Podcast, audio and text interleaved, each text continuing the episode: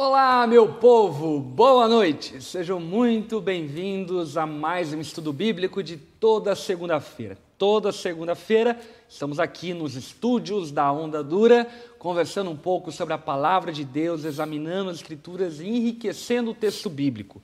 Quero lembrar você que nós, como Onda Dura, nos organizamos através do texto bíblico durante a semana de três formas. Primeira, no nosso estudo bíblico aqui toda segunda-feira, 8 horas da noite. Pregamos sobre o texto ao longo da semana em todas as nossas igrejas esparramadas pelo Brasil e mundo afora.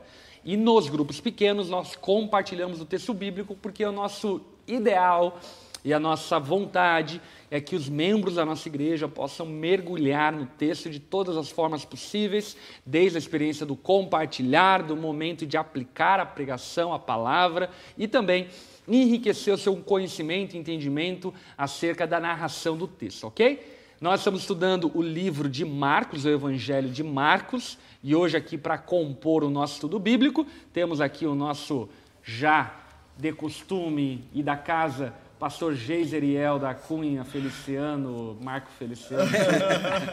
Estamos Geiseriel, aí. Você está bem? Graças a Deus, feliz e empolgado para mais um estudo bíblico de toda segunda-feira.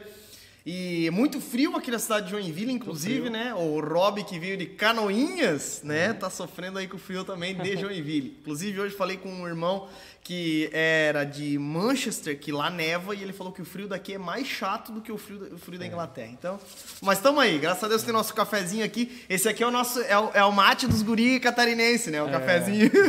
mas sou feliz demais, pastor Lipão, creio que vai ser bênção demais. E aliás, já agradeço aqui porque essa Patrocínio. jaqueta foi o pastor Lipão que me deu É, pro e aqui, frio. ó, tamo com uniforme. E tamo com uniforme. Rob, teu uniforme. Mas vai ser benção demais. Estou empolgado. Aliás, texto maravilhoso que a gente vai trabalhar, expor aí, vai ser benção demais hoje. Demais, demais. E também com o nosso querido irmão Robson, que já esteve aqui conosco em outra edição do Estudo Bíblico e hoje também está aqui compondo a nossa mesa para conversar sobre o texto. Robson, que foi pastor durante algum tempo dentro do Ministério Batista, formado em teologia, acabando a licenciatura em filosofia e também leciona aí em alguns seminários teológicos. É um prazer enorme ter você aqui junto conosco, Robson. Legal, legal. O prazer é meu, pessoal. Boa noite, muito bom estar junto com vocês. Me sinto honrado em estar aqui e realmente vai ser um tempo muito edificante, de muito crescimento, temos a certeza disso. Vamos lá. Amém. Bom demais. Gente, seguinte, para começarmos, antes de começarmos, na verdade, quero aqui deixar frisar algumas coisas. A primeira delas é Deixe o seu like aqui nesse vídeo para que ele possa alcançar mais pessoas. Se você ainda não se inscreveu no canal da Onda Dura, tome vergonha na cara, se inscreva no canal da Onda Dura, dê o like aí no vídeo, pegue esse link, compartilha com a galera, enfim, ajude-nos a chegar com essa mensagem o mais longe possível, porque infelizmente, ainda que a internet seja cheio de conteúdo evangélico cristão, em muitos momentos, enfim, conteúdos muito duvidosos, muito dúbios, e aqui está um bom conteúdo com boa fundamentação bíblica para que você consoma e também para que você possa repartir e distribuir com outras pessoas, tá bom? Então deixa o seu like, compartilha para que mais pessoas possam ter acesso a esse conteúdo. Segunda coisa que eu queria pedir a vocês é que vocês é, batam uma foto agora, screenshot Perfeito. captura de tela. Enfim, coloca aí na aberta para que a gente possa bater uma foto, bate uma foto aí, compartilha na sua rede social, nos marca lá para que a gente possa alcançar mais pessoas. Vamos lá. Um, dois, três, foto. Ei, bom demais. Compartilha lá no Instagram, Facebook e tudo mais. O momento da foto é o melhor momento, né? Que a gente dá uma respirada. Outra coisa também. Fala do like já, né, Rev? Falei do Fala- like, fala falei do like. Outra coisa também bem legal e importante. No fim do estudo bíblico, nós vamos tirar um tempo para perguntas. Portanto, se você tem alguma pergunta, deixa aí gravada para que no fim você possa então colocar essa pergunta, obviamente, sobre o texto bíblico, sobre o que estamos conversando, e dessa forma enriquecer ainda mais o conhecimento daquilo que vamos tratar nessa noite, tá bom? No final, então, teremos um momento de perguntas e respostas. Inclusive, com isso também quero te encorajar a dar um super chat, a dar aí uma oferta através do super chat aqui no YouTube, para que nós possamos continuar aperfeiçoando, melhorando aquilo que fazemos através do meio digital na Onda Dura, ok? É muito valiosa a tua participação financeira nesse sentido. Então deixa aí seus dois reais, dez reais, enfim, aquilo que você julgar importante, aquilo que julgar que deve contribuir, contribua para que a gente possa ainda aperfeiçoar mais aquilo que estamos fazendo. E eu também quero saber antes de orarmos, de qual cidade você está nos acompanhando. Então, diga aí qual é a cidade, qual é o país que você está nos acompanhando nesse estudo bíblico, para que a gente possa também ter dimensão aí da quantidade de pessoas e quantas pessoas estão, enfim, reunidas aqui, gente da Ondadura Online, gente da Ondadura Belo Horizonte, Rio de Janeiro, enfim. Diga aí qual é a cidade que você está nos acompanhando. E para que iniciemos um estudo bíblico, como todas as vezes que estudamos a Bíblia devemos fazer, devemos colocar em total submissão a Deus, confiando que é o Espírito Santo que nos dá discernimento. Eu quero convidar então o Robson para orar por nós, colocando diante do Senhor esse tempo que vamos estar estudando a palavra. Amém. Pai, nós te agradecemos por esse tempo precioso que teremos juntos, nós te agradecemos porque temos essa liberdade e o privilégio de conhecer mais ao Senhor. Pedimos que o Teu Espírito nos dê iluminação, sabedoria, discernimento, que nesse tempo nós sejamos crescendo e que nossos irmãos também sejam edificados em nome de Jesus. Amém. Amém. Nome de Jesus, amém. Vamos lá então, vamos para Marcos. Como a gente tem feito toda todo o estudo bíblico, vamos dar um breve panorama. O Gesiriel já memorizou o panorama de Marcos. Mas isso é muito bom, sabe? Quando é. a gente ou prega toda semana ou ensina algum livro toda semana, a gente fica fera nessa coisa de, de panorama bíblico, principalmente contexto, escrita, autoria, enfim, tudo mais. É. Então, vou tomar meu café para falar disso. Quer café, Robson? Opa, aqui. Cafezinho. Hoje o Rob já tomou um cafezinho, comemos um omelete, né? É, delicioso. É. Então, é, o livro de Marcos, né, ele é um livro é, escrito é, primordialmente é, falando, tratando-se de contexto, né, é, histórico. Ele foi escrito em 60, 70 depois de Cristo. Ele é o primeiro dos evangelhos que se tem registro. É, e há indícios de que os outros evangelhos sinóticos, como por exemplo Mateus e Lucas, se apoiaram nos escritos de, de Marcos para isso. É, João Marcos que escreve, ele é um jovem, ele não foi apóstolo, isso é muito interessante, uma curiosidade.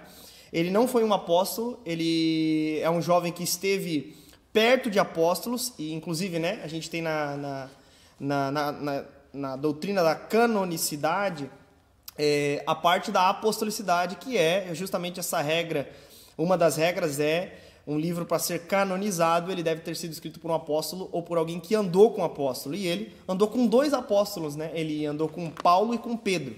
Se tratando de Pedro, Pedro ele estava em Roma, perto do seu martírio, em 64 depois de Cristo, e os cristãos de Roma que estavam sendo perseguidos pelo Império Romano, eles então pediram um resumo, por assim dizer, dos ensinamentos do apóstolo Pedro, que esteve com Jesus, né? Aí esse sim teve com Jesus. E aí, por conta desse anseio, o, o, o que muito se diz é que o próprio Pedro passou de viva voz, né, todo esse ensinamento e ele então foi ali aquele que escreveu aquilo que Pedro falou. Então, é, esse, esse livro, né, Marcos, ele foi até Pedro e escreve tudo aquilo que Pedro falou a respeito de Jesus e de fato tem detalhes muito preciosos aqui que só quem esteve lá, só quem viu o que aconteceu confirma justamente essa veracidade né, desse testemunho ocular de Pedro passando para Marcos e Marcos redigindo de uma forma maestral, inclusive. A escrita de Marcos ela é muito boa, apesar de não dar muito detalhes, como os outros evangelhos. Ainda assim, ela é uma escrita muito linda, maravilhosa e tem por dois objetivos esse livro: apresentar Jesus como filho de Deus e como o servo sofredor. Então, essas duas ênfases na estrutura do livro de, do Evangelho segundo Marcos é muito forte, a gente vai perceber em cada detalhe isso. Inclusive, no capítulo 1, a gente já percebe muitos indícios, do, principalmente sobre ele ser filho de Deus. Né? Enfim, basicamente, esse é um contexto a respeito do Evangelho segundo Marcos. Muito bom. Quer acrescentar algo, Rob? É interessante nós percebermos como Marcos ele apresenta histórias brevemente, né, de forma resumida, com algumas falas de Jesus. É também muito interessante nós percebermos o foco de Marcos em apresentar o Filho do Homem o Filho de Deus, como já foi dito aqui pelo Geis, uhum. compreendendo que ele está apresentando a divindade e a humanidade de Jesus, mesmo que não seja de forma teológica, como você encontra no Evangelho segundo escreveu João, mas de forma prática, claro, até porque a ideia de Marcos realmente é entrar na prática, é mostrar Jesus em ação, mostrar o ministério de Jesus na prática, tanto que ele não cita as genealogias, ele é. não se preocupa em ficar trazendo a descendência de Jesus ou outros eventos anteriores ao início do ministério. Uhum. Muito perfeito, bom. Perfeito. Bom demais, gente. Seguinte, na semana passada nós conversamos lá sobre as 24 horas que Jesus passou com seus discípulos em Cafarnaum, lá então expulsando demônios, lá curando enfermos, lá ensinando na sinagoga com muita autoridade. E ao fim do capítulo 1, no verso 40 ao verso 45, que é o que nós vamos hoje nos deter, Jesus é, aparece ali curando um leproso. E talvez algumas pessoas, de maneira meio des, desapercebida, pode olhar para esse texto e pensar que fazia sentido ou faria sentido se tivesse conectado ao restante das curas. Porém, existe aqui uma quebra textual muito interessante que ressalta algo muito específico do que se trata a cura da lepra, diferentemente das outras doenças. A lepra era uma doença, porém, ela era distinta de outras doenças e nós vamos conversar um pouco sobre isso ao longo do texto que a gente vai estudar hoje, tá bom? Então, fica aqui é claro a divisão dessa perícope do restante do texto anterior por conta dessa especificidade do que significava a cura da lepra. Vamos lá então para o texto bíblico. João Marcos, capítulo 1, versículo 40. O texto diz: Um leproso veio e ajoelhou-se diante de Jesus, implorando para ser curado, dizendo: Se o Senhor quiser, pode curar e me deixar limpo. Estou lendo na, na versão NVT. Todo mundo está com uhum, NVT? Eu sou com NVT também, uhum. Ótimo. Enfim, vamos começar por aqui. Um leproso. O que era a lepra? O que é a lepra? Que doença é essa? Uhum. A lepra, ela era, era tida como uma das doenças mais terríveis e que, na verdade, não representava apenas especificamente uma doença, mas era também considerada um, um, uma categoria de doenças, por assim dizer, que apresentavam um estado meio que irrevogável, em certo sentido. Por exemplo, era bem difícil a cura desse, dessas pessoas, e é, essas pessoas eram consideradas é, pessoas impuras mesmo diante da comunidade. Então havia uma lei estabelecida lá ainda em Levítico, capítulo 13, é, que fala a respeito do, do procedimento que se devia ter a respeito das pessoas que estavam contaminadas com doenças graves de pele, ou seja, lepra. Né? Então, o capítulo 13 de Levítico, no começo ele vai apresentar, é, enfim, essas coisas, e é muito interessante porque verso, capítulo 13, versos é, 45 e 46 é, fala a respeito desse momento, né, onde é estabelecida essa lei lá em Levítico. Olha só. Quem sofrer de lepra rasgará as roupas e deixará o cabelo despenteado. Ou seja, é, não, não, não pode esconder que tu é leproso. E lei é lei. Não dá para esconder que tu é um leproso, certo?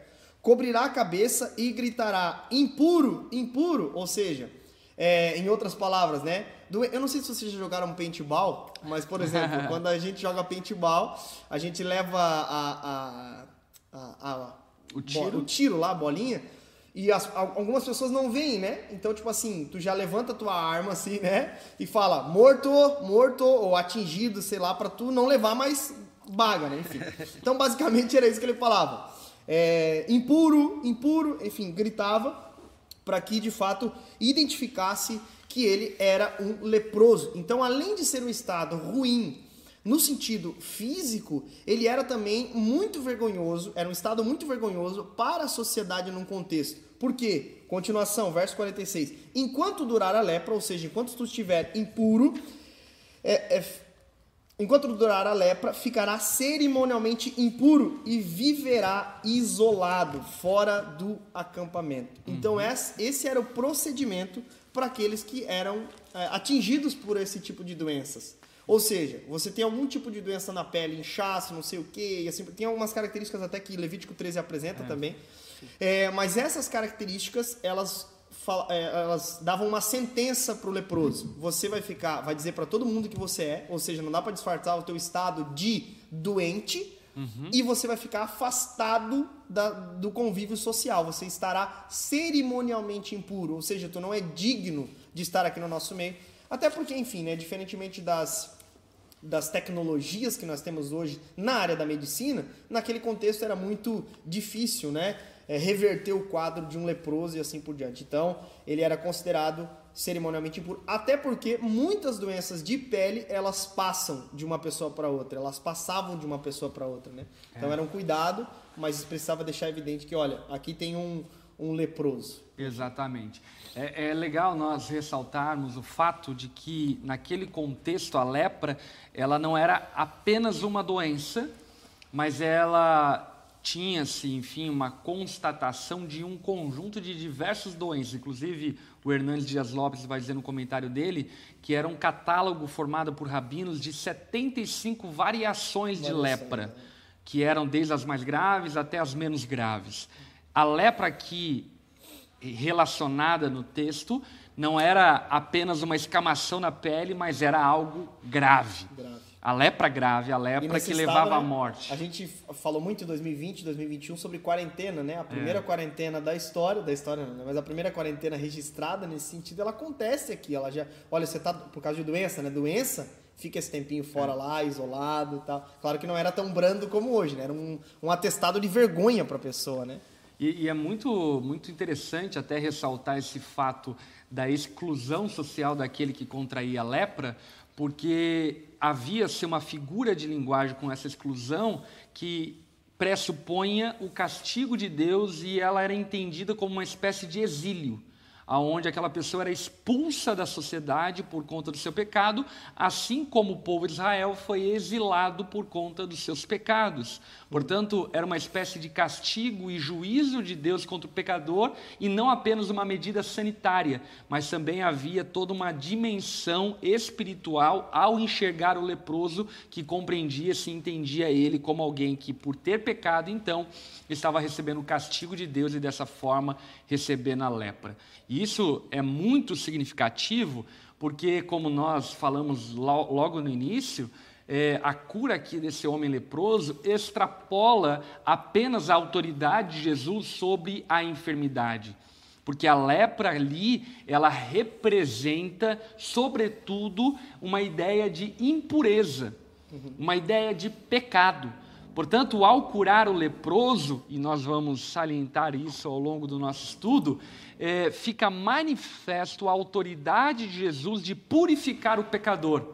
Essa é a grande lição, é a grande mensagem quando Jesus cura aquele homem leproso que nós vamos ver um pouquinho mais à frente. Uhum. É, então... Tanto que, tanto que né, é, é uma coisa interessante do 40 ao 45 aqui, porque antes, as perícopes anteriores já havia falado sobre curas também. Uhum. Só que não tinha destacado a cura da lepra propriamente dita, né? É. Dessa doença que era considerada essa maldição mesmo, né? Exatamente. E aí esse homem leproso, ele vai até Jesus, então, e diante dele se ajoelha. O que isso significa? Qual que é a figura desse ajoelhar-se, Robson?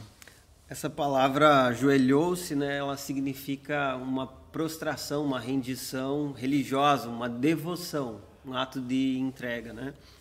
Marcos já tinha falado sobre isso anteriormente, quando os espíritos se aproximaram de Jesus ou falaram com Jesus. E agora, novamente, ele demonstra alguém que está se rendendo diante do Senhor, de Jesus, reconhecendo o senhorio, reconhecendo que ele é alguém soberano. Isso revela claramente que uma pessoa que se aproxima de Jesus com um coração rendido e quebrantado se, se aproxima com a, a condição correta, com a atitude verdadeira. Aquele que dele se aproxima precisa reconhecer a sua realidade, precisa reconhecer a sua condição e, de fato, reconhecer a grandiosidade dele. Maravilhoso. Esse ato de ajoelhar-se é um ato de adoração. E como Ben Robson já falou e fez, de certa forma, uma aplicação, ao aproximar-se de Jesus, o pecador deve aproximar-se nessa condição, na condição de reconhecer quem Jesus é. O ato daquele homem ajoelhar-se diante de Jesus é um ato de adoração. Ele está reconhecendo a divindade, a soberania, ele está reconhecendo o poder, a autoridade de Jesus e por isso ele se ajoelha. Uhum. E isso é muito curioso porque, por exemplo, Jesus em outro momento conta uma parábola de dois homens que sobem até o templo para orar. Um homem, fariseu, fica ali orando, dizendo: Deus, obrigado por não ser como esses publicanos. E o publicano, ao parecer-se com esse homem tomado de lepra, ajoelha-se e a oração dele é: Deus, tenha misericórdia de mim. E aí Jesus então pergunta: qual dos dois saiu dali perdoado? Portanto, isso também fala-nos muito a respeito de como, como nós, enquanto pecadores, devemos nos portar ao aproximar-se de Jesus. A nossa postura deve ser de total e completa devoção e adoração, e esse ato de ajoelhar-se daquele homem está apontando para Jesus e está dizendo a ele: Eu sei quem tu és, eu confio no teu poder. Não é eu decreto, eu determino, não é eu que te governo, mas é eu que me submeto ao teu governo, à tua autoridade, porque tu és superior a mim, tu és Deus. Esse ato é, de ajoelhar-se daquele homem mostra o coração dele, mostra a sua fé e a sua convicção. Uhum. Uh, até uma, uma coisa interessante, por exemplo, em números, a lepra ela, ela é tida como a consequência de um pecado por exemplo. Então esse cara ele estava numa espécie de é, entendimento claro do seu estado. Ele estava entendendo porque, por exemplo, se em alguns casos, e não é só em um caso, que é o caso de Miriam, por exemplo, em números, uhum. mas é, é, vários casos é apresentado, principalmente em números, apresentado a lepra como uma consequência de uma atitude rebelde contra Javé, é. contra Yahvé, ou seja, ele talvez na mente dele do judeu nos tempos de Jesus, talvez eles estavam pensando, cara, eu pequei contra o Senhor. Uhum. Ali ele estava reconhecendo mesmo era a autoridade divina de Jesus, uhum. né? Divina do Senhor. Então ele estava dizendo, olha, ele chega essa atitude que, que, que vocês comentaram a respeito desse se ajoelhar, ela é acompanhada de uma fala, se o Senhor quiser. Uhum. Se o Senhor quiser que remonta muitas outras histórias acerca da palavra de Deus, a oração de Jesus no Getsemane, o conselho de Tiago, a oração do Pai Nosso, né? Seja feita a tua vontade, né? A, a, a, própria oração no Getsemane, onde ele fala, né? Pai, se possível, afasta de mim esse cálice, contudo, seja feita a tua vontade e não a minha. No Pai Nosso ele repete a mesma coisa, e Tiago vai dizer, é, algum tempo, é, é, nesse mesmo tempo, na diáspora ali, né? Uma coisa muito interessante, ele vai falar, ao invés de vocês dizerem que, eh, dizerem que nós vamos fazer tal coisa, ou, ou isso ou aquilo, vocês devem dizer se o Senhor quiser, mostrando essa submissão. Marcos, aqui nesse relato, ele está mostrando algo muito interessante, o estado de podridão daquele homem, porque eu imagino que se não tinha né, é, é cura nesse sentido, o homem era mandado para fora do acampamento, ele estava possivelmente fedido, uhum. né? ele não podia se aproximar das pessoas, e eu não sei vocês, mas isso remonta ao nosso um estado. Vivo, né? Um morto-vivo. Agora imagina, esse é o nosso estado. Quando a gente olha para trás, Rob, eu não sei quando foi teu momento de conversão, mas é, é, tu nasce em lar cristão, né? Sim. O, o, pastor Lipão também, mas ele teve um, um, o pastor Lipão teve um desvio também da fé, né? Mas de qualquer forma, a pessoa mais moralmente correta possível, quando é, é, é ela está de frente com a santidade do nosso Senhor, ela passa é, a reconhecer claramente a sua podridão. Pedro poderia até mesmo ser um, um, um, pescador de mãos cheias. Pedro até poderia ser um cara talentoso no contexto em que ele vivia. Ele tinha empregados, mas quando ele vê Jesus trazendo os peixes para dentro do barco, ele reconhece seu estado do que? De, de, de é, burrice com relação à pesca? Não, ele reconhece o seu estado de pecaminosidade. Ou seja, era algo muito mais profundo que estava acontecendo ali. E nesse relato também, ele reconhece seu estado de pecaminosidade e se humilha. Esse é o ponto. Isso que você mencionou antes sobre ele chegar gritando impuro, impuro, é algo interessante porque o texto demonstra que ele venceu essa barreira, ou seja, se aproximou, uhum, ele verdade. correu o risco de ser apedrejado. Uhum. Porque essa era a prática. Quando um leproso ele se aproximava, ele tinha que gritar impuro e mesmo assim ele poderia ser apedrejado pelas pessoas, exatamente porque ele estava colocando em risco a vida delas. A lepra era uma doença altamente contagiosa, então por esse motivo ele era isolado. Então ele quebrou essa barreira. Eu vou me aproximar de Jesus e vou me aproximar dele, gritando a minha impureza, reconhecendo o meu pecado, mas reconhecendo acima de tudo que ele pode fazer algo por mim. Muito bom. E, gente, é, algo que, que a gente precisa deixar aqui, então, bem destacado e evidente, é que no contexto é, desse episódio narrado por João Marcos, a lepra estava associada ao pecado. No Antigo Testamento existem várias menções acerca do castigo de Deus contra o pecador cobrindo aquele homem de lepra ou aquela mulher, que é o caso de Miriam, por exemplo, citado pelo pastor Jezeriel. Mas, por exemplo, tem um texto lá em 2 Reis, capítulo 15, versículo 5, que vai narrar o castigo de Deus sobre o rei Uzias, dizendo o seguinte: olha. Uzias fez o que era certo aos olhos do Senhor, como seu pai Amazias. Contudo, não destruiu os santuários idólatras, e o povo continuou a oferecer sacrifício e queimar incenso nesses lugares o Senhor feriu o rei com lepra, enfermidade que durou até o dia da sua morte. Vivia isolado numa casa separado. Jotão, filho do rei, tomava conta do palácio e governava o povo.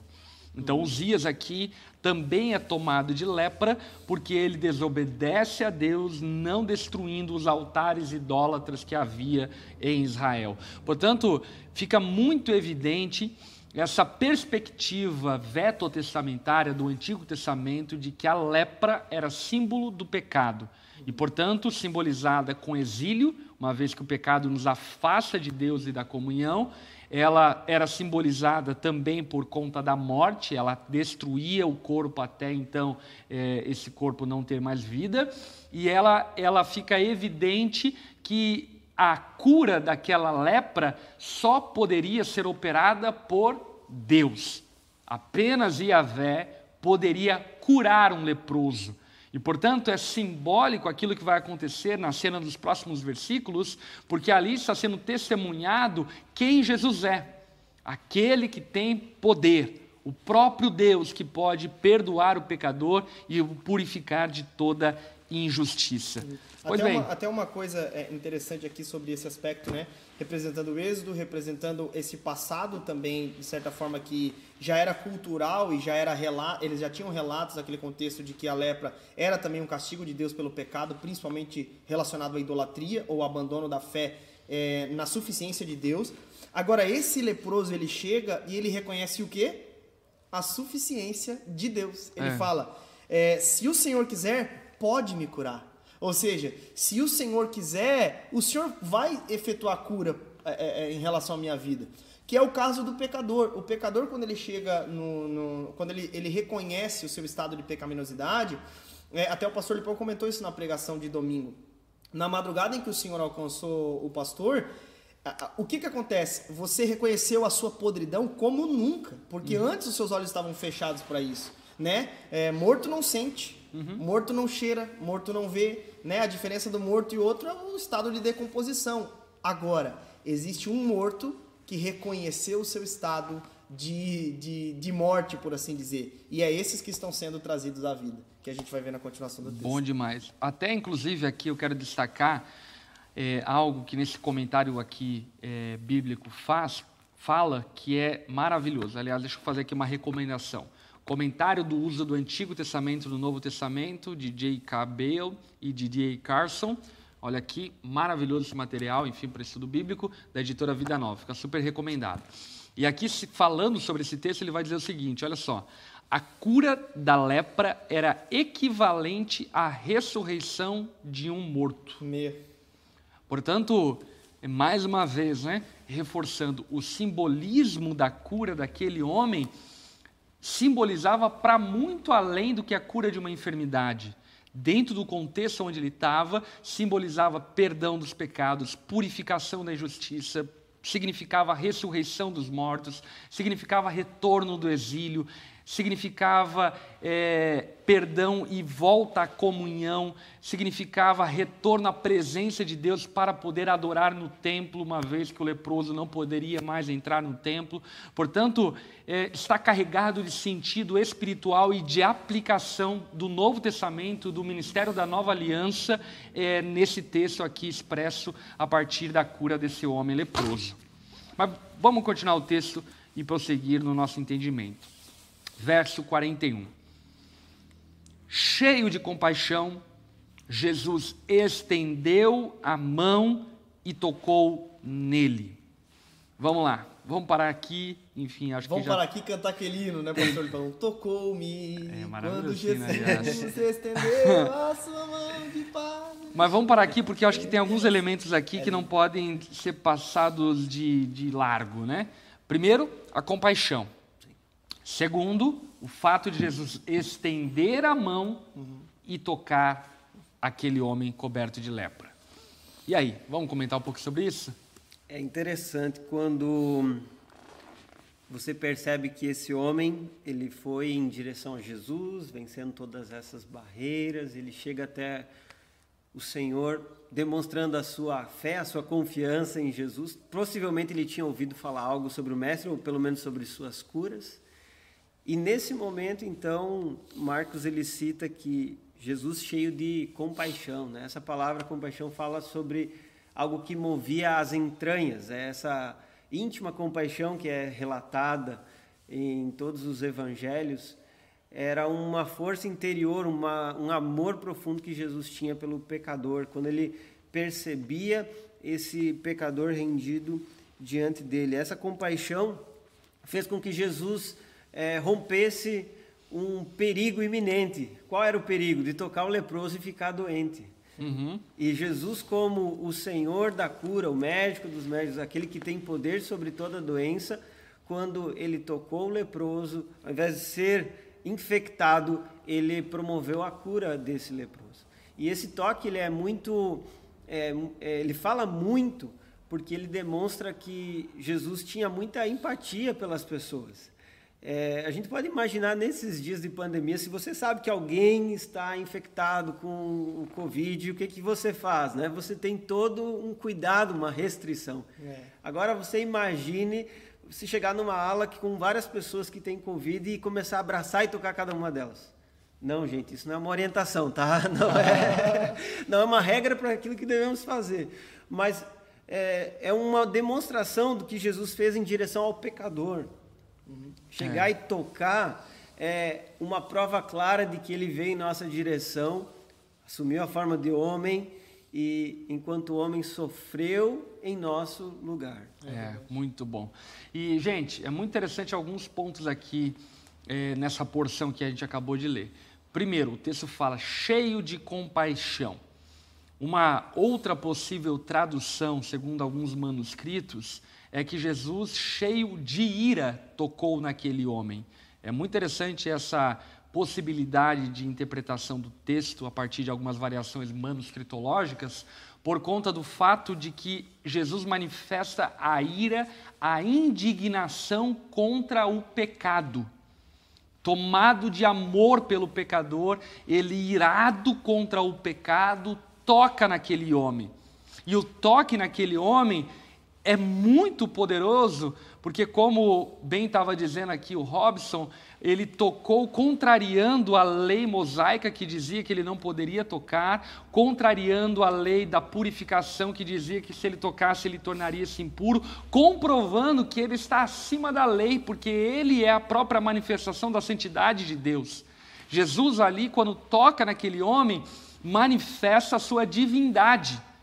Quando, por exemplo, Moisés intercedeu por Miriam, ele não tocou em Miriam. Quando Elias orou e intercedeu por Naamã, curando Naamã da lepra, ele não tocou em Naamã. Mas Jesus mostra sua autoridade sobre Moisés, sobre Elias, aqui demonstrando de maneira muito clara a classe sacerdotal e a classe profética, tocando naquele homem, dessa forma manifestando que ele está acima da profecia, que ele está acima do sacerdócio, porque ele é o sumo sacerdote segundo a ordem de Melquisedeque, aquele que pode tocar o pecador e ao invés de ser contaminado pelo pecado, santifica o pecador. E é isso que Jesus faz com aqueles que ele toca. Quando Jesus toca um pecador como eu e você, ao invés de nos tornar impuros, ou melhor, ao invés de contaminarmos Jesus, nós somos contagiados por sua santidade. Por isso mesmo que Jesus, por exemplo, sentava à mesa de meretrizes, cobradores de impostos, publicanos, pecadores e não se contaminava. Porque, na verdade, aquilo que Jesus proporcionava para aqueles a qual ele sentava na mesa era santidade porque a santidade de Jesus, a luz de Jesus, resplandece sobre as trevas ao ponto que as trevas não o pode deter. Portanto, Jesus toca aquele homem, é, comprovando e evidenciando a sua total santidade, a sua divindade, mostrando que de fato ele é um com o Pai. Uhum. É até interessante olhar para todo o contexto da, da Bíblia, principalmente a mensagem profética, a mensagem profética ela era muito dessa maneira, né? A gente olha para os profetas maiores, principalmente, eles apresentando esse paralelo, né? Por exemplo, Isaías de salvação e redenção, de juízo, mas também de salvação. Até na própria estrutura mesmo da, da do relato de Isaías, tu percebe né, essa estrutura dupla no sentido, olha, vem condenação, mas vem também salvação. E, ou seja, vem o estado de juízo sobre você por causa do seu, da sua pecaminosidade, mas também existe alguém que estende a mão para salvar, e no caso de Isaías, né, o, o reino messiânico. Né? Mas aqui, olha só, o verso 40 ele apresenta um leproso, certo? Ele apresenta um pecador que estava com uma doença profunda, séria e que para alguns era considerado morto-vivo. No verso 41, existe um Deus que se fez carne humana, cheio uhum. de compaixão, olhando para aquele, aquele homem pecador. Isso não, isso é claramente a teologia desse texto é mostrar justamente o nosso estado de podridão, é. mas também por outro lado apresentar a graça derramada e a redenção apresentada por amor, um né? estender né? de mão de Cristo por nós que estávamos nesse estado, é, que não podíamos nos aproximar dele, que não podíamos fazer nada por nós mesmos, mas ele nos alcançou ele nos curou e nos deu a vida eterna. Esse texto apresenta a redenção. Se por um lado nós estávamos leprosos a caminho da própria morte, como mortos vivos, né? Por outro lado, Cristo, totalmente Deus, totalmente humano, ele se compadece das nossas dores, estende a mão a nós e nos cura de uma doença não só, só não propriamente dita é, da casca para fora, uhum. mas ele nos cura de algo interior. Eu acho interessante esses manuscritos trazerem a ideia, a ideia de ira. Porque a história da redenção nos mostra justamente isso. O que, que Deus faz com o pecado? Ele se ira com o pecado, porque a sua identidade, a natureza de quem ele é, é santo. Então ele não vai compactuar com a doença, por assim dizer, não a doença física, né? Nem a doença física, porque é fruto do pecado também, mas nesse contexto, essa doença profunda de alma que levava o pecador ao inferno, que nos levaria ao inferno. Jesus olha para tudo isso e fala: "Não, Existe um puro que vai purificar os impuros. Existe um justo que vai no, no lugar dos injustos. É, é a história da redenção. É, total. É a história do perdão de Deus e da, do seu sacrifício em nosso favor. Vamos lá, continuando o texto. Jesus disse então: Eu quero, seja curado e fique limpo.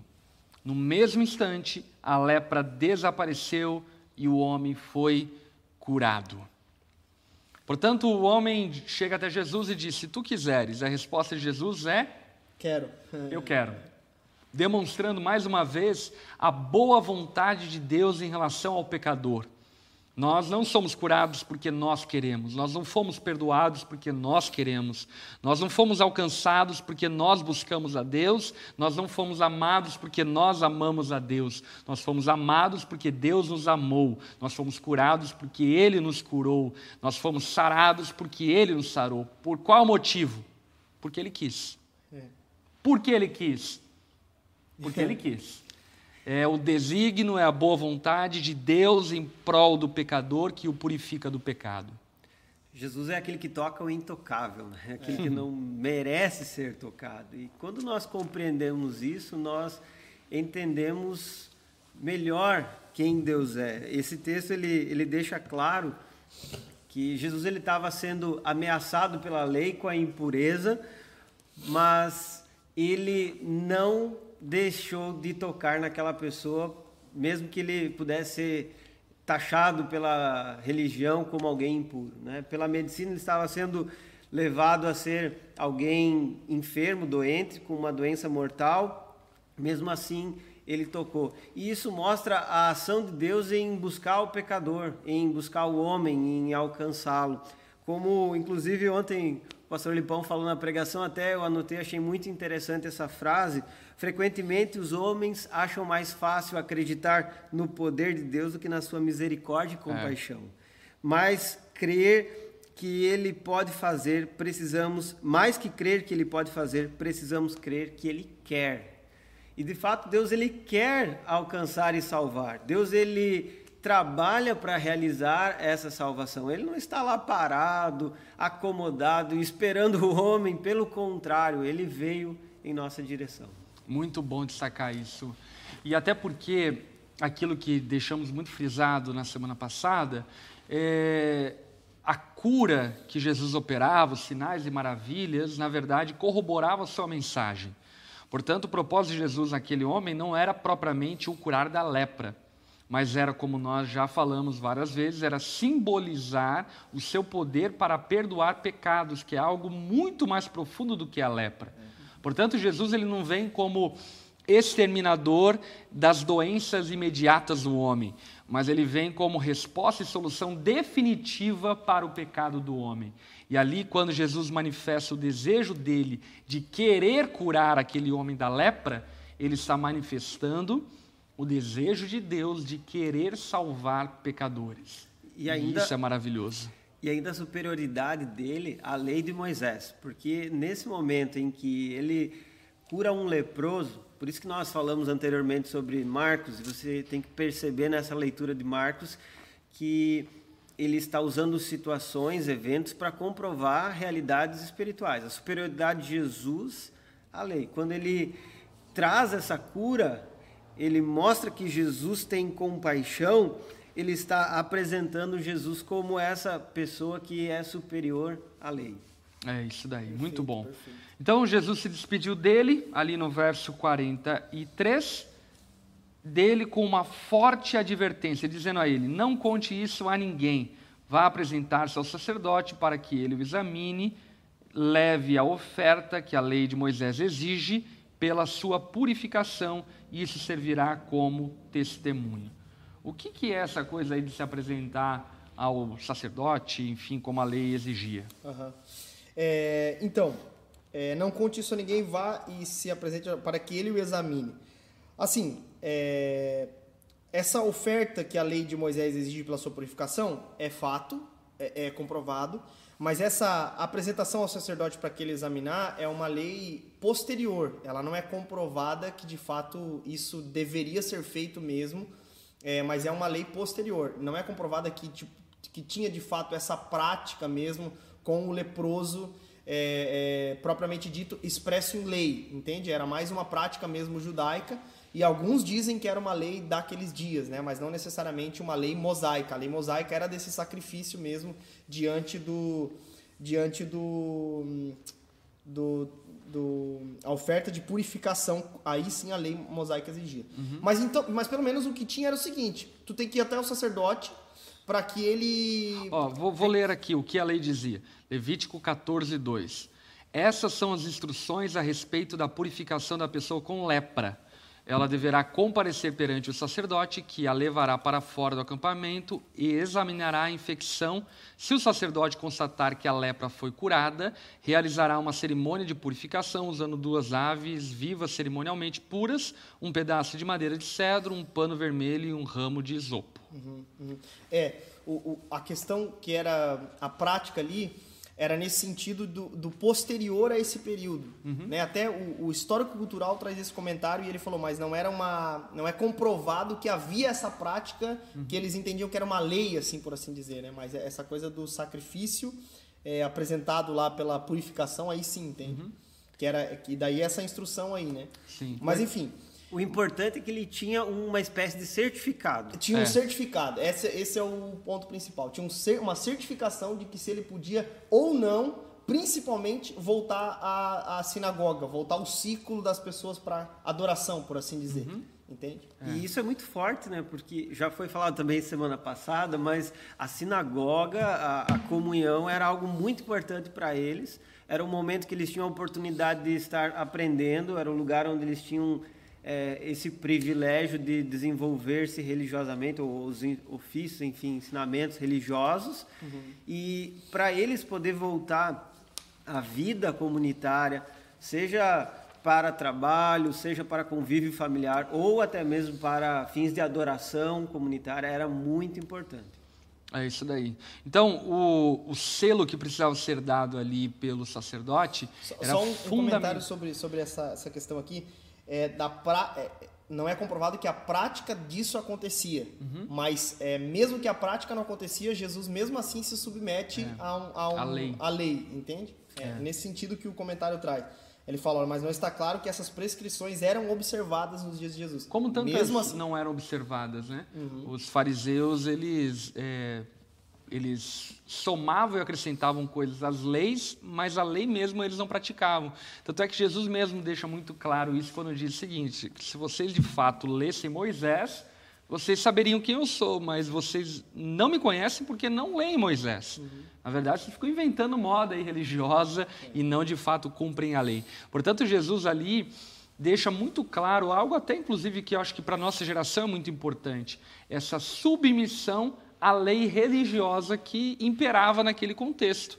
Portanto, se você precisa apresentar-se ao sacerdote, vá, apresente-se para que você possa ser reintegrado à sociedade, possa voltar a adorar a Deus no templo, adorar a Deus na sinagoga e dessa forma então ser reestabelecido do seu exílio por conta da sua lepra e aí ser reintegrado então à sociedade. Mas Jesus adverte aquele homem para ir fazer isso, falar ao sacerdote, mas não falar por aí que ele havia sido curado. Qual é o motivo disso? Isso é muito interessante, né? Porque geralmente a gente vê hoje, né, principalmente, quando se efetua algum tipo de cura e milagre, mais, o que mais as pessoas querem é filmar e aparecer por causa disso e assim por diante.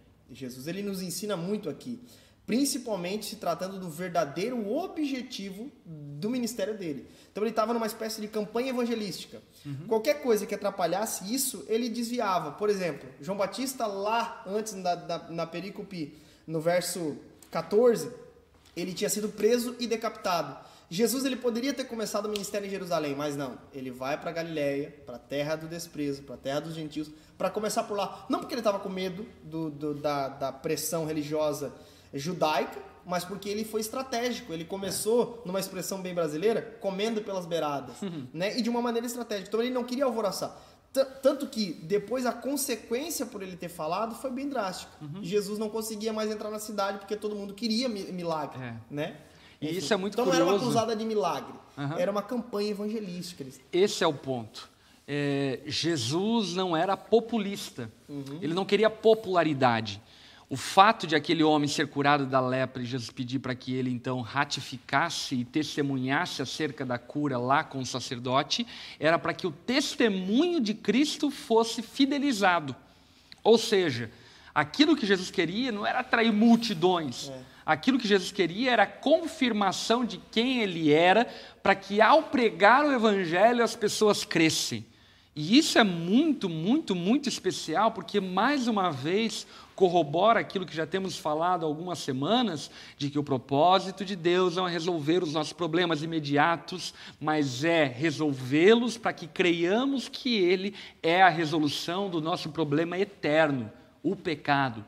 Portanto, Jesus pede a confirmação, mas ao mesmo tempo não pede a divulgação porque ele compreendia e entendia que muito mais importante do que ficar detido curando as pessoas era a confirmação do seu ministério. Inclusive, é, João Marcos deixa muito claro esse pano de fundo no capítulo 1 até aqui.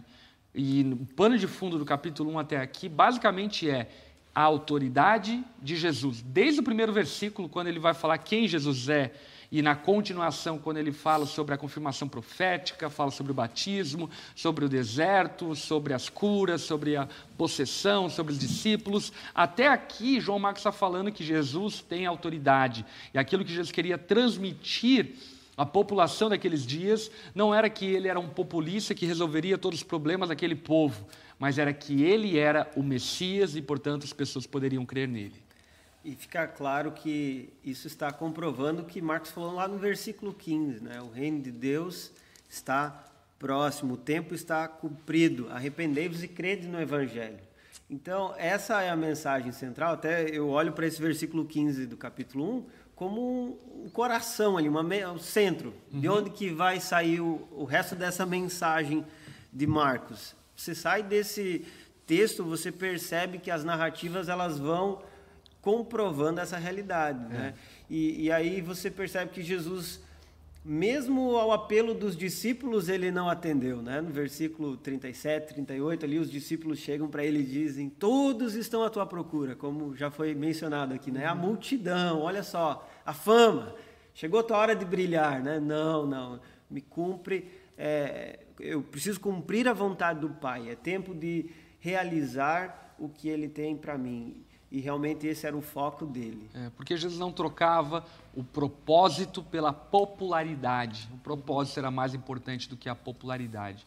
Por vezes, enfim, e em determinados momentos mais à frente a gente vai ver, inclusive John Stott faz um comentário muito interessante acerca disso, porque ele vai chamar o primeiro ano do ministério de Jesus de credibilização, o segundo ano de popularidade e o terceiro ano como a derrocata no sentido de, de caminhar para a cruz, né? o caminho da via crucis.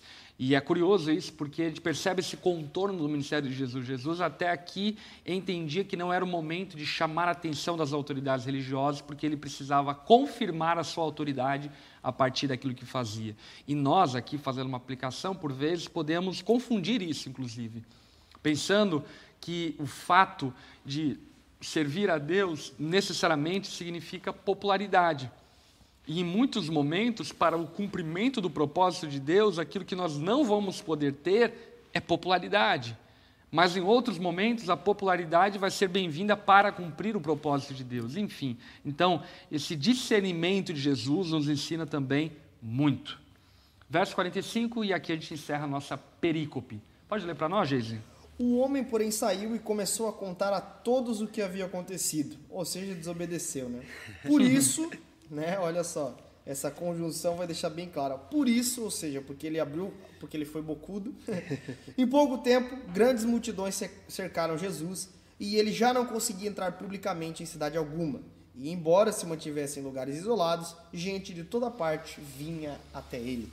Muito bom, muito bom. Então o homem desobedeceu e isso fez com que Jesus fosse impedido de entrar em algumas cidades, mas ainda assim as pessoas o procuravam nos lugares desertos e periféricos. Bom demais. Então, Bom demais. fazendo aqui um só, desfecho. Só, uma, uma, uma, coisa interessante sobre isso. É, eu acho que dá para fazer uma aplicação também nesse sentido, de que há consequência pela nossa desobediência de uma ordem expressa de Cristo. Por exemplo, nós vemos um tempo onde as pessoas elas relativizam a palavra de Deus. Então, né? Até nós vimos uma página bem famosa é, é, no, no Brasil fazendo um comentário muito infeliz sobre a, sobre a Bíblia, com post-its, assim, uhum. enfim. Uma, uma, muito infeliz mesmo, assim, porque é, eles fizeram uma apologia ao ódio ao cristianismo. É, uhum. foi isso que aconteceu. Eles fizeram uma apologia ao ódio ao cristianismo. E eu espero que essa página seja tão denunciada que saia do ar, se não se arrepender. Ah, mas não vai sair, não. não vai sair, não, né? Não denuncie, é, enfim. Essa apologia já E sabe o que é mais engraçado? Vezes. É que aquela página fala sobre respeito. Uhum. Né? Então é, é, muito engraçado, né? Todo mundo é respeitado, menos os cristãos. Os cristãos precisam ser odiados, né? Mas faz parte, Jesus falou né, sobre isso. Exatamente. Mas uma, um, nós estamos num tempo onde as pessoas relativizam, usam texto fora de contexto, colocam as coisas ao seu favor e assim por diante. E nós não podemos. A Bíblia é a palavra de Deus e nós somos guiados por ela. E eu sempre tenho dito, a Bíblia não erra. Quando ela nos dá uma ordem, se a gente desobedece, a gente só se engata em outros problemas, que leva a outros problemas e outros problemas. O Hans Ulrich Heifler, ele fala no livro A Ética dos Dez Mandamentos, que a quebra de um mandamento ela sempre vai fazer com que quebre mais dois ou três mandamentos atrás. Uhum. Então é um fato. Você quebra um mandamento, vai quebrando outros dois em, em diante.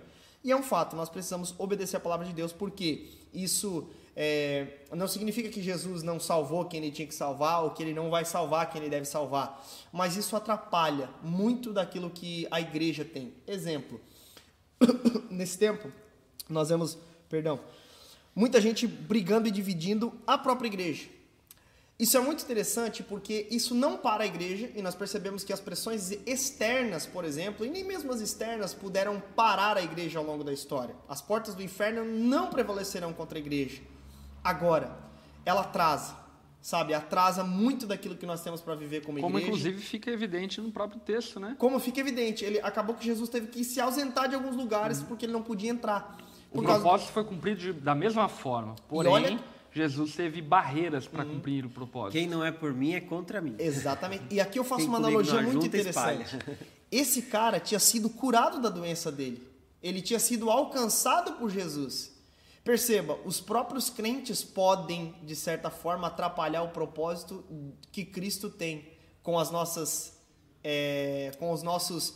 É, imaturidade. Com a nossa imaturidade, com os nossos impulsos. Precocidade. Com, é, com, a nossa, com o nosso comentário precoce, com as nossas.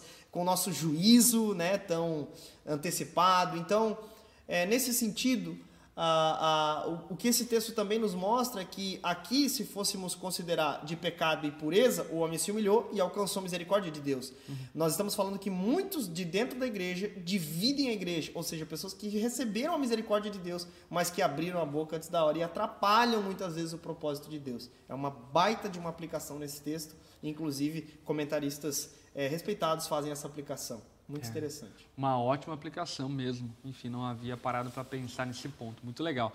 E fica aqui é, no desfecho final, então, como nós iniciamos falando, aquilo que está sendo demonstrado ao longo desse texto é que Jesus é misericordioso, compassivo, é Ele que estende a mão a nós e nos purifica do nosso pecado, nos reintegrando ao reino de Deus, nos fazendo parte da família de Deus por meio do seu amor, compaixão e misericórdia. Não por nossos méritos, não porque nós mereçamos, pelo contrário, estamos fadados à morte como a o leproso, mas pela misericórdia do Senhor somos perdoados e purificados. Glória a Deus. Gente, a Deus. vamos abrir agora para perguntas. Se porventura tenha surgido alguma dúvida, alguma pergunta sobre aquilo que falamos e conversamos, você pode soltar aqui no chat para que nós respondamos, tá bom?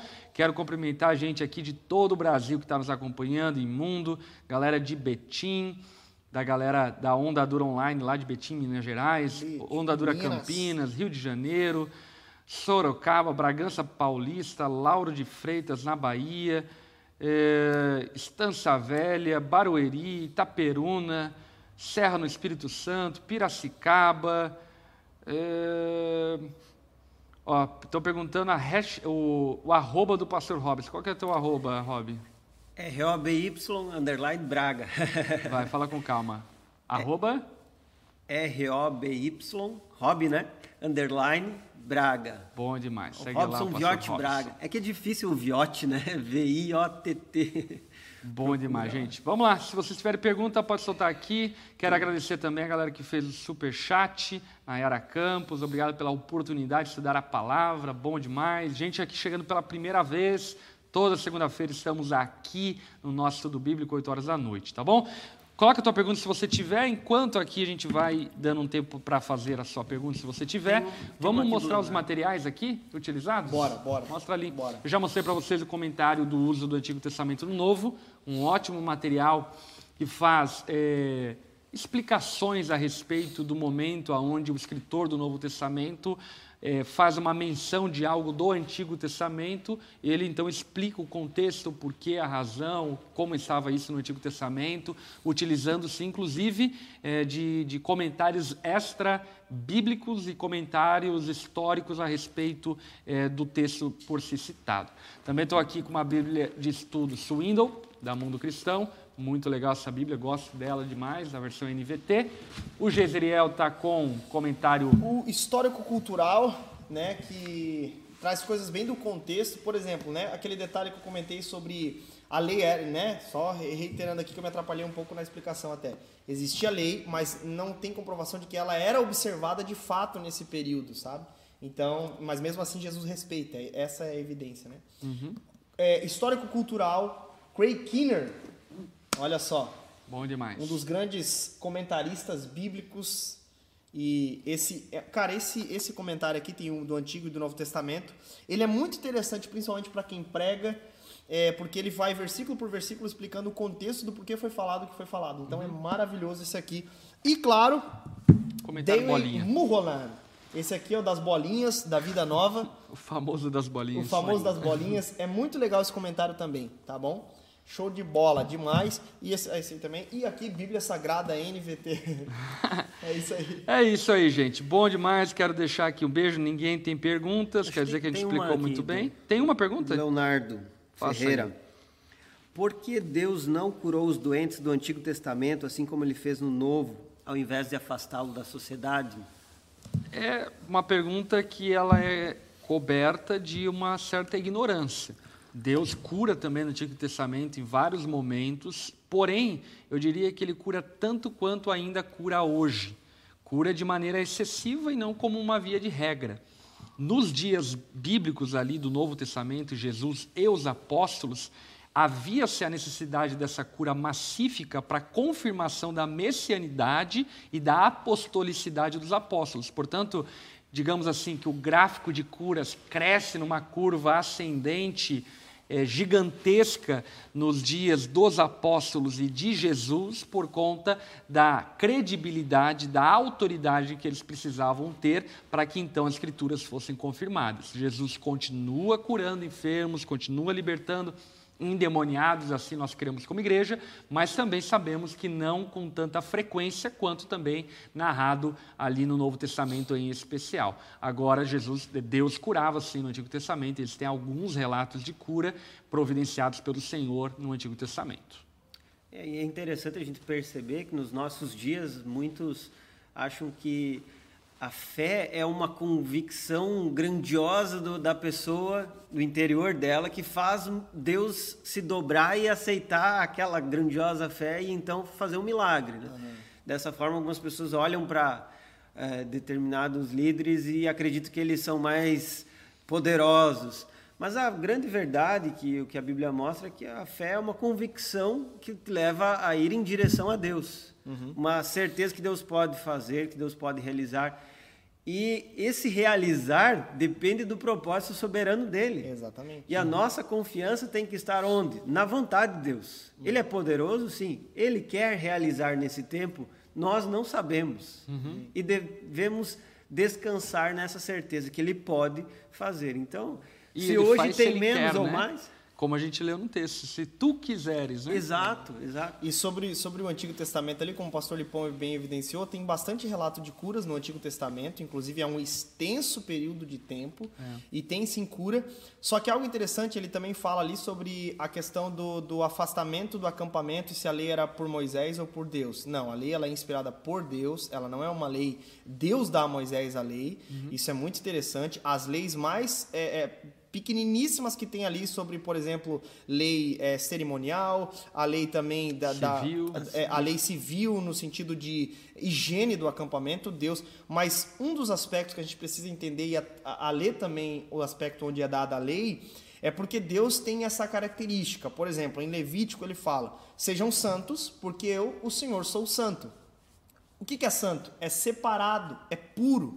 Então, o aspecto dessa eh, retirada da pessoa do acampamento era um símbolo de pureza da nação que ele estava preservando. Então, várias leis, elas são leis de pureza. Ou seja, eu preciso preservar um povo santo. Então, por isso que era- tinha esse afastamento, para deixar ainda mais claro e evidente esse, esse por exemplo, Aspecto. esse aspecto. Até o lance, por exemplo, da carne de porco, Uhum. né? Várias questões eram para manter a pureza, porque Deus ele é um Deus santo e puro e naquele contexto era era sentido, né, como alguém que estava morto, não, É. não não tinha vida e estava decretado já como morte, por exemplo. Isso vai de encontro com uma outra pergunta que foi feita, que é como podemos identificar os leprosos dentro da igreja? Esse é o ponto.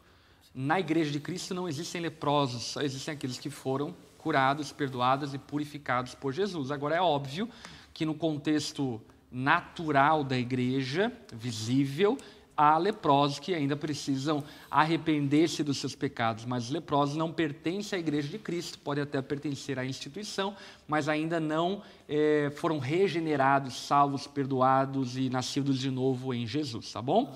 Eu diria, pastor, que não tem mais leprosos, mas tem aqueles que foram curados da lepra que falam demais. É, e é esse, esse, ponto ali. E, inclusive, essa pergunta está feita aqui, olha só, eu acho legal isso daqui. Quando encontramos Jesus e ganhamos transformação de vida, não podemos nos conter. Nesse caso, esse homem ele errou, porque não se conteu em anunciar Jesus. E isso é muito interessante. É verdade que nós ficamos muito felizes, assim por diante, porém, a gente precisa obedecer a palavra quando nos convertemos. Por esse motivo, por exemplo, sei lá, a gente não pode fazer, ah, vamos beber todas porque eu me converti e estou eufórico. é, vamos para o prostíbulo comemorar que Jesus me salvou. É. E esse homem, o que ele fez foi mais ou menos isso, obviamente que com outra forma, mas o que ele fez ao ter sido perdoado e regenerado foi ter desobedecido a Deus. Uhum. E essa não pode ser a resposta para a salvação que nós recebemos. A resposta para a salvação que recebemos deve ser uma resposta de obediência. Amém? Uhum, uhum. É, estão aqui saudando a gente do Chile, olha só, não é as é. perguntas, solo decir que amo a igreja onda dura e sempre lhe escuto.